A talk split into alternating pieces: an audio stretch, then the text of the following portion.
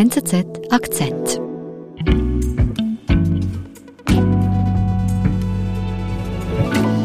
Wir sind mit Volker Paps verbunden, unserem Korrespondenten für Südosteuropa und die Türkei. Volker, du lebst in Istanbul. Wo spürst du die schwache türkische Währung, die Lira? Die spürt man überall, wo man Geld ausgibt, weil die Preise durchs Band gestiegen sind. Mir fallen sie auf bei Gelegenheiten, wo ich den Preis halt gut kenne. Zum Beispiel war das, als ich nach Edirne gefahren bin für diese Reportage, über die wir bald sprechen werden, habe ich unser Auto voll getankt und noch vor nicht allzu langer Zeit kostete das 350 bis 400 Lira und diesmal habe ich 600 Lira dafür ausgegeben. Oh, also schon deutlich mehr.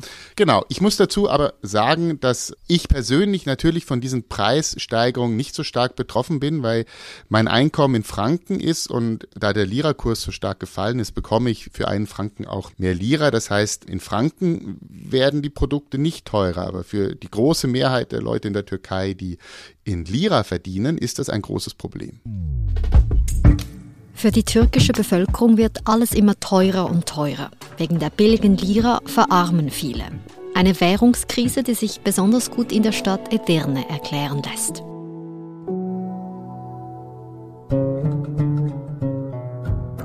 Volker, du bist nach Edirne gefahren. Wo ist denn das? Edirne ist eine Grenzstadt im äußersten Nordwesten von der Türkei, ist direkt an der Grenze zu Bulgarien und auch direkt an der Grenze zu Griechenland. Mhm. Das ist eine Stadt mit 200.000 Einwohnern und einem sehr großen Bazar.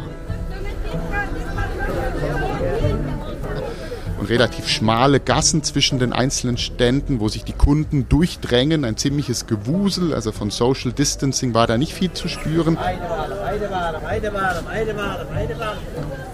Und was hast denn du dort erlebt?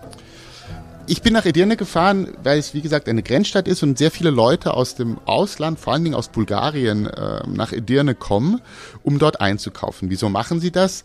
Für alle Menschen, die nicht in Lira verdienen, ist die Türkei günstiger geworden, weil eben die äh, Lira so viel an Wert verloren haben. Das heißt, es kommen aus Bulgarien am Wochenende oder Freitag bis Sonntag kommen Tausende von Leuten, teilweise in Reisebussen, in Privatautos und kaufen in rauen Mengen ein.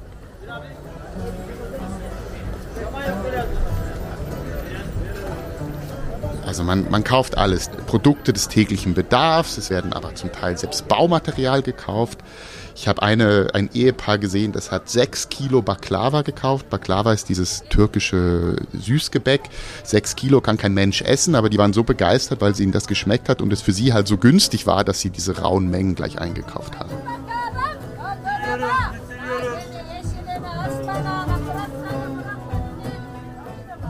Also die Nachbarn, die profitieren hier vom günstigen Wechselkurs. Was ist denn da los in der Türkei? Ja, die Lira hat sehr stark an Wert verloren in den letzten Monaten. Dadurch wird alles teurer, weil alles, was ins Land äh, eingeführt werden muss, teurer wird für die Menschen in der Türkei. Und die Türkei ist ein Land mit sehr wenig Rohstoffen, das heißt äh, kaum Energieressourcen, das muss alles eingeführt werden. Und deswegen wird, wird alles teurer. Große Preissteigerung oder man spricht auch von einer Inflation. Kann man denn die beziffern? Also wie hoch ist die Inflation in der Türkei? Es kamen gerade die neuesten Zahlen heraus. Im Januar lag die offizielle Inflation bei 36 Prozent. Das heißt, dass äh, Waren im Schnitt 36 Prozent teurer sind als vor einem Jahr. Mhm. Das ist der höchste Wert seit 20 Jahren. Ja. Viele Leute hier im Land glauben aber, dass diese Zahlen geschönt sind, weil zum Beispiel gewisse Lebensmittel sich fast verdoppelt haben. Das ist ja schon enorm für die Bevölkerung. Was heißt denn das für die Türkinnen und Türken im Alltag? Das heißt, dass sich die Bewohner der Türkei immer weniger leisten können. Ich habe, als ich in der Dirne war, noch relativ äh, früh am Morgen, habe ich einen Schuhverkäufer besucht auf dem alten historischen Markt. Das ist so eine, eine traditionelle Markthalle. Da hat er einen kleinen Stand, wo er Schuhe verkauft.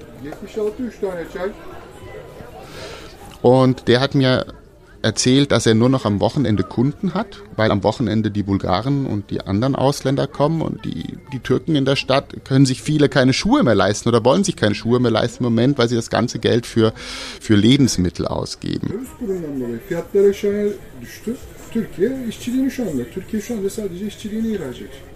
Er hat dann erklärt, dass seine Schuhe eigentlich in der Türkei hergestellt werden, also müssten sie ja vom Verfall der Währung gar nicht so stark beeinträchtigt sein. Aber er hat mir dann erklärt, die Rohstoffe, aus denen die Schuhe hergestellt sind, die werden importiert, die sind teurer geworden. Die Energie, die, das, die es dafür braucht, ist teurer geworden. Der Transport von der Fabrik zu ihm ist teurer geworden. Und deswegen werden auch seine Schuhe teurer. Er hat ein ganz einfaches Modell mir gezeigt. Dafür hätte er im Herbst noch 32 Lira bezahlt beim Einkauf und jetzt sind es 64 Lira, also das Doppelte. Also muss er seine Preise erhöhen und also werden sie teurer für die, für die Leute. Bu adam bu fiyatı Bulgar geldiği için arttırmadı.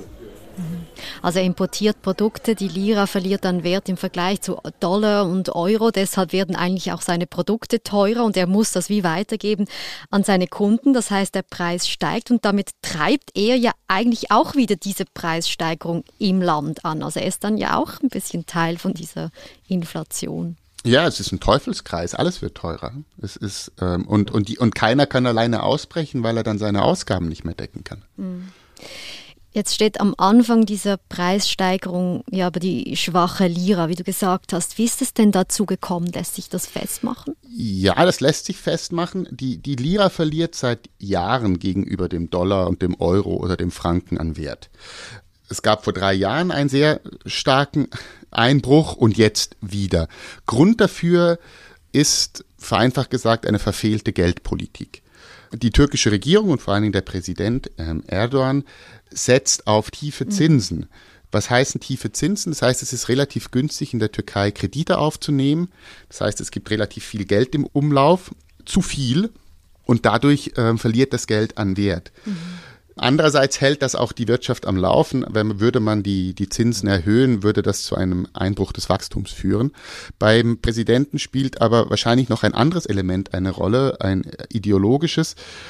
Zinsen sind im Islam verpönt. Und Erdogan begründet gerade in letzter Zeit seine Haltung gegenüber der Zinspolitik auch immer religiös. Er sagt, das wollen wir nicht, wir wollen keine hohen Zinsen, das ist Wucherei. Mhm. Unsere Wirtschaft funktioniert mit tiefen Zinsen, aber dadurch verliert die Lira weiter an Wert.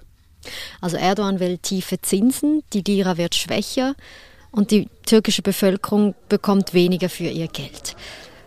Jetzt warst du da ja bei diesem Schuhverkäufer. Waren denn dort überhaupt Menschen unterwegs einkaufen? Bei ihm war ich relativ früh morgens, da war noch nicht viel los auf dem Markt, aber dann ähm, später war ich, habe ich ja gesehen, wo, wo, wo diese vor allen Dingen großen Massen von bulgarischen Einkaufstouristen kamen, aber natürlich auch die lokale Bevölkerung, die muss ja auch einkaufen. Aber das war sehr eindrücklich, weil während einerseits die Einkaufstouristen kamen, für die alles günstig war, habe ich zwei türkische Frauen getroffen, Mutter und Tochter, die auch vom Wochenmarkt kamen, aber nur etwas Gemüse in der Tasche hatten, weil sie gesagt haben, es ist alles wahnsinnig teuer und wir können uns nur noch Lebensmittel leisten und das ist alles, was ich mir gekauft habe und es war, es war ein Blumenkohl und ein bisschen Gurken. Hm, also die Menschen, die haben wirklich Mühe, über die Runden zu kommen, wenn das Geld eigentlich nur noch wirklich für das Essentielle reicht. Also der Wohlstandsverlust ist, ist enorm. Es gibt Leute, die auf vieles verzichten müssen und es gibt Leute, die fast nicht mehr über die Runden kommen. In Ankara und Istanbul, den beiden größten Städten des Landes, gibt es schon seit längerem sogenannte Volksbrotstände heißt das. Das sind ähm, kleine Läden, wo Brot und andere Grundnahrungsmittel vergünstigt abgegeben werden. Mhm. Und da sieht man jetzt riesige Schlangen von Menschen, die anstehen, um ein Brot kaufen zu können, das statt drei dann nur zwei Lira kostet. Das zeigt schon, wie, wie schwierig die Situation für viele geworden ist. Wo hat sich das noch gezeigt in der Grenzstadt Edirne, dass die Situation eben so schwierig ist für, für die Menschen in der Türkei? Na, ich habe mich auch länger mit zwei älteren Herren unterhalten, die eigentlich schon Rentner sind, aber auch sich etwas dazu verdienen müssen und deswegen in einem Lokal kellnern. Mhm. Und der eine Mann hat dann gesagt, in vielen Ländern Europas kann man als Rentner auf Reisen gehen oder das Leben genießen und ich muss wieder arbeiten, weil es einfach nicht reicht.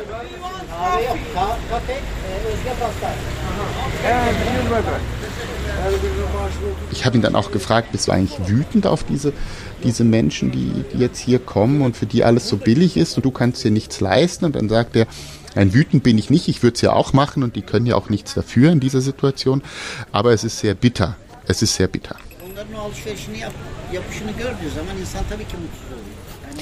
Jetzt müsste doch aber auch der Präsident Erdogan sehen, dass seine Bevölkerung leidet. Das muss ihn doch kümmern. Also macht er denn da nichts dagegen?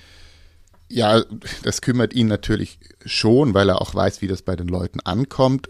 Zu Beginn hat die Regierung das Problem heruntergespielt, hat gesagt, ja, wen kümmert den Wechselkurs? Wir leben ja in der Türkei oder gesagt, ja, dann lass, dann müssen wir halt alle ein bisschen weniger essen als früher. Mhm. Und das kam natürlich sehr schlecht an. Mhm. Also Erdogan, woran er nicht rüttelt, ist die Zinspolitik. Eine solche Inflationsspirale kann man eigentlich nur durch eine drastische Anhebung der Zinsen durchbrechen. Das ist das, was alle Experten sagen. Das ist das, was die Erfahrung zeigt, die historische Erfahrung. Aber wie ich schon erklärt habe, davon will der Präsident nichts wissen. Was aber jetzt zuletzt gemacht wurde, es gab einen anderen Versuch, die Lira zu stabilisieren.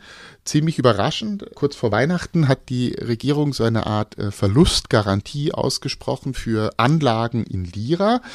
Dadurch wollten sie die Leute dazu kriegen, ihr Geld in Lira äh, anzulegen und nicht in Dollar zu wechseln und hat gehofft, dass sich dadurch der Kurs stabilisiere. Und das hatte auch kurzzeitig Erfolg. Also die Lira ist nach oben geschnellt, fast 50 Prozent. Aber sie verliert jetzt schon wieder an Wert. Also ich glaube, das war ein Strohfeuer und ich denke, dass in ein, zwei Wochen wir wieder auf den Tiefständen sind, die wir schon gesehen haben. Was die Regierung aber auch gemacht hat, was viel konkreter ist, sie hat jetzt zum Jahresende den Mindestlohn angehoben. Der lag bei 2800 Lira äh, netto, jetzt ist er auf 4200 Lira, das sind 50 Prozent mehr. Auch die Renten wurden erhöht. Und das ist natürlich schon eine spurbare Entlastung für die Leute. Man muss aber sagen, die Leute haben jetzt nicht 50 Prozent mehr Geld in der Tasche, denn die Preise sind ja auch so massiv gestiegen. Es ist bestenfalls ein Ausgleich, aber ich glaube nicht einmal das. Es ist einfach nur, sie haben ein bisschen weniger verloren als zuvor. Und was sagt denn jetzt zum Beispiel der Kellner, den du im Restaurant getroffen hast, zu dieser Politik eben von, von Erdogan? Kellner freut sich natürlich auch über eine, über eine Erhöhung seiner Rente. Das haben alle Menschen im Land gefordert und ist auch notwendig. Aber äh, er sagte dann, naja, jetzt, jetzt kommt ein solcher populärer oder populistischer Schritt und dann wird Erdogan äh, vorgezogene Neuwahlen ausrufen und die Leute werden ihn aus Dankbarkeit wählen. Sence kim kazanır? Und dann ist ihm aber sein, sein Kollege ins Wort gefallen und gesagt, nein, das glaube ich nicht. Die Regierung hat zu viel Vertrauen verspielt, die Wirtschaft läuft zu schlecht, die Leute vergessen nicht, wie schlimm es war und wie schlimm es wieder wird und die werden nicht nochmal wiedergewählt. Und das war für mich auch sehr, sehr repräsentativ für die Stimmung im Land. Man, man weiß nicht genau, was wird, aber es dreht sich alles um diese Frage. Öyle gözüküyor.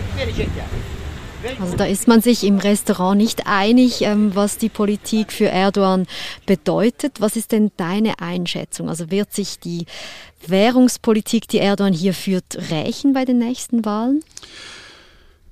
Es ist sehr schwierig, eine Prognose zu machen. Die Umfragen äh, sprechen dafür. Zurzeit würde er laut allen Umfragen, die ich gesehen habe, keine Mehrheit zusammenkriegen bei der nächsten Wahl. Mhm. Jetzt ist aber die nächste Wahl steht erst in anderthalb Jahren an, 2023. Es gibt Leute, die sagen, vielleicht gibt es vorgezogene Wahlen. Es gibt solche, die sagen, vielleicht wird die Wahl nach hinten verschoben. Es gibt auch Leute, die sagen, ja, würde er denn im Falle einer Niederlage das Ergebnis überhaupt äh, akzeptieren? In Istanbul, vielleicht erinnert ihr euch, gab es vor drei Jahren äh, Lokalwahlen. Da wurde der erste Wahlgang einfach annulliert, weil es der Regierung nicht gepasst hat. Was man sagen kann, in den Umfragen steht die Regierung so schlecht da wie noch nie. Hm. Erdogan ist deutlich angeschlagen und ich glaube, uns werden in den nächsten Wochen und Monaten noch sehr ereignisreiche Zeiten bevorstehen.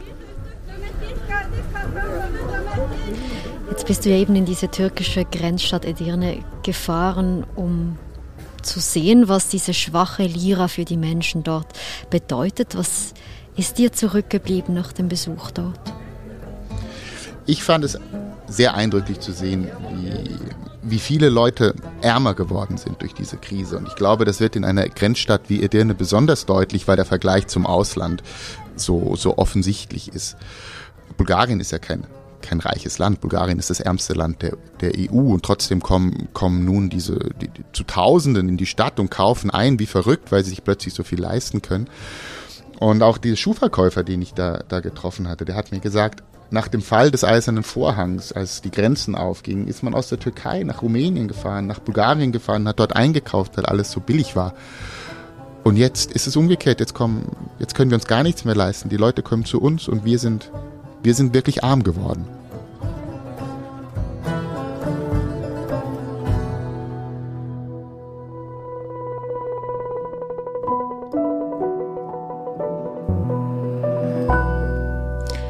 Volker, vielen Dank, dass du uns hier Einblick gegeben hast in das Leben in der türkischen Grenzstadt. Sehr gerne. Das war unser Akzent. Produzenten sind Marlen Oehler, Sebastian Pannholzer und Benedikt Hofer. Ich bin Adin Landert. Bis bald.